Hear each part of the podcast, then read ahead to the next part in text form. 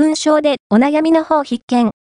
鼻口内専用ブラシ、スタンダード、ブラッシュのサービス内容や特徴をご紹介。2024年も2月を迎え、梅の花が咲き始めたりと、少しずつ春の気配を感じつつあります。